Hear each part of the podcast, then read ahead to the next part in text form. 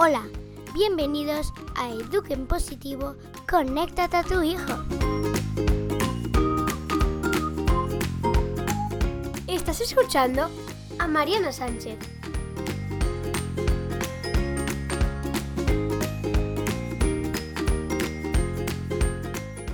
Hola, bienvenido al cuarto capítulo de Eduquen Positivo, conéctate a tu hijo.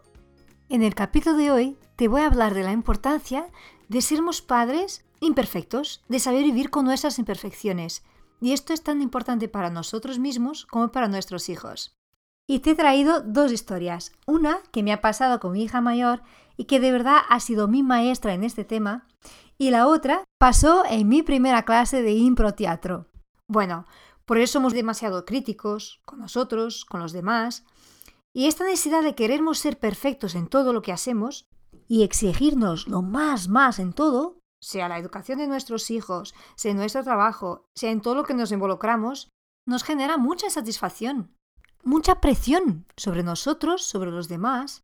Sufrimos por anticipación. Y el otro día compartía la frase de Stephen Hawking que dice, una de las normas básicas del universo es que nada es perfecto. Perfección simplemente no existe. Sin imperfección ni yo ni tú existiríamos. Esta frase pone todo. Pero de verdad, para mí hoy tiene un sentido que creo que hace un par de años no tendría el mismo, porque no estaba consciente de ello. No estaba despierta por este tiempo. Tampoco creo que me enteraba de cuánto perfeccionista era. Porque cuando te acostumbras a vivir de determinada forma, ya no te das cuenta. Y te voy a confesar, yo solo he aprendido esta lección hace un par de meses con mi hija mayor. Y aquí vamos con la primera historia. Un día estábamos las dos hablando en la cocina. El tema ya no me acuerdo porque no me ha quedado registrado, pero lo que me ha quedado bien clavado ha sido su frase. Mami, es que tú eres perfecta. A ti todo te sale bien. Ha sido como un golpetazo que le va en el estómago. Porque además en el tema que estábamos no era una crítica, no era, sí, vale, mami, es que tú eres perfecta y ya todo te sale bien. No, era casi de angustia. Como, ¿por qué a ti te sale todo bien y a mí no? Creo que he quedado un segundo congelada. Mi instinto fue abrazarla fuerte y decirle, ¿sabes qué? No soy perfecta para nada. Hago un montón de perfecciones, hago un montón de errores, muchas cosas me salen mal. Y la primera que me estoy dando cuenta que he hecho mal, y mal de verdad, es darte el modelo de que soy perfecta. Creo que ha sido de los momentos más fuertes y de aprendizaje que he tenido yo como madre, como maestra, como persona, como educador en general. Los niños son nuestros maestros. Lo que pasa es que muchas veces no los escuchamos y no aprovechamos los cuantos nos están enseñando. También es cierto, para que nos puedan enseñar hay que darles espacio y estarmos disponibles para aprender.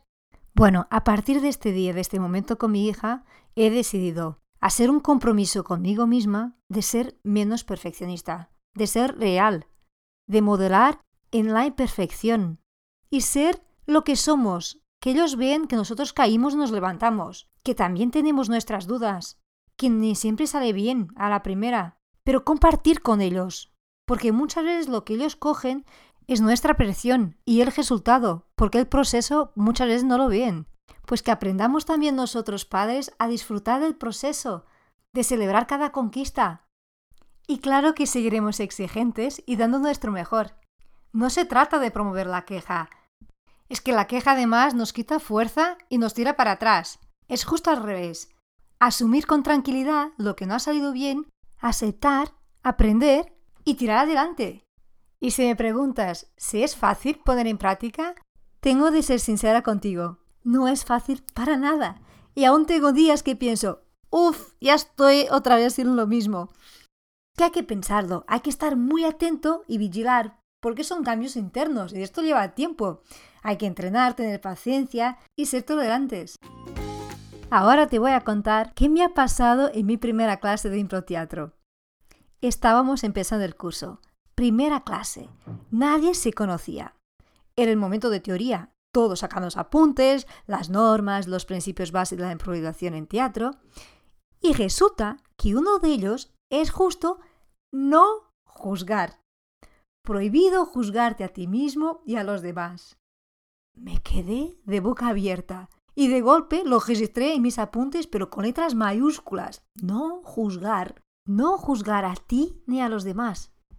Y pensé, uy, qué bien me van a venir estas clases. Y lo mejor aún estaba por venir. Nos propusieron un juego. Vamos a pegar en la palabra juzgar y cada uno le quita la seta. Y a ver qué pasa. Me acuerdo como si fuera hoy. Me quedé con una sonrisa de niña, pero de esas sonrisas que te salen por los ojos. No me lo podría creer. Ahora tenía la palabra jugar. Una de mis palabras favoritas. Solo quitando una seta, hemos podido transformar una palabra que nos pesa a una palabra que nos da vida. De seguida nos hicieran tirar las setas fuera y nos dijeran, para que la impro funcione, tenemos de jugar y no juzgar. Y yo mientras pensaba, en la impro y en la vida. ¿Y sabes qué? Ahora de cada vez que me empiezo a complicar, acuérdome.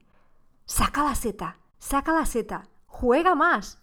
Y esta es la propuesta que me gustaría dejarte hoy. Vamos a jugar más y a juzgar menos. Y estoy segura que si aplicamos con nosotros, en nuestra familia, con cada uno de nuestros hijos, todos vamos a ganar. Es un juego de este tipo cooperativo que no hay un único vencedor. Todos seremos vencedores. ¿Te atreves a jugar? Bien, si has escuchado el tercer capítulo, ya sabes que las clases de impro teatro ha sido lo que he elegido yo como para mi objeto de autocuidado. Y, como ves, me están trayendo muchísimos beneficios. ¿Y tú? ¿Cómo vas con tu objeto de autocuidado? Si eres de las que me han escrito, a pedir la guía, a comentar lo que has elegido, te quiero dar otra vez la hora buena y darte ánimo para que sigas ahí poniendo en práctica, ya sabes, mínimo cuatro semanas.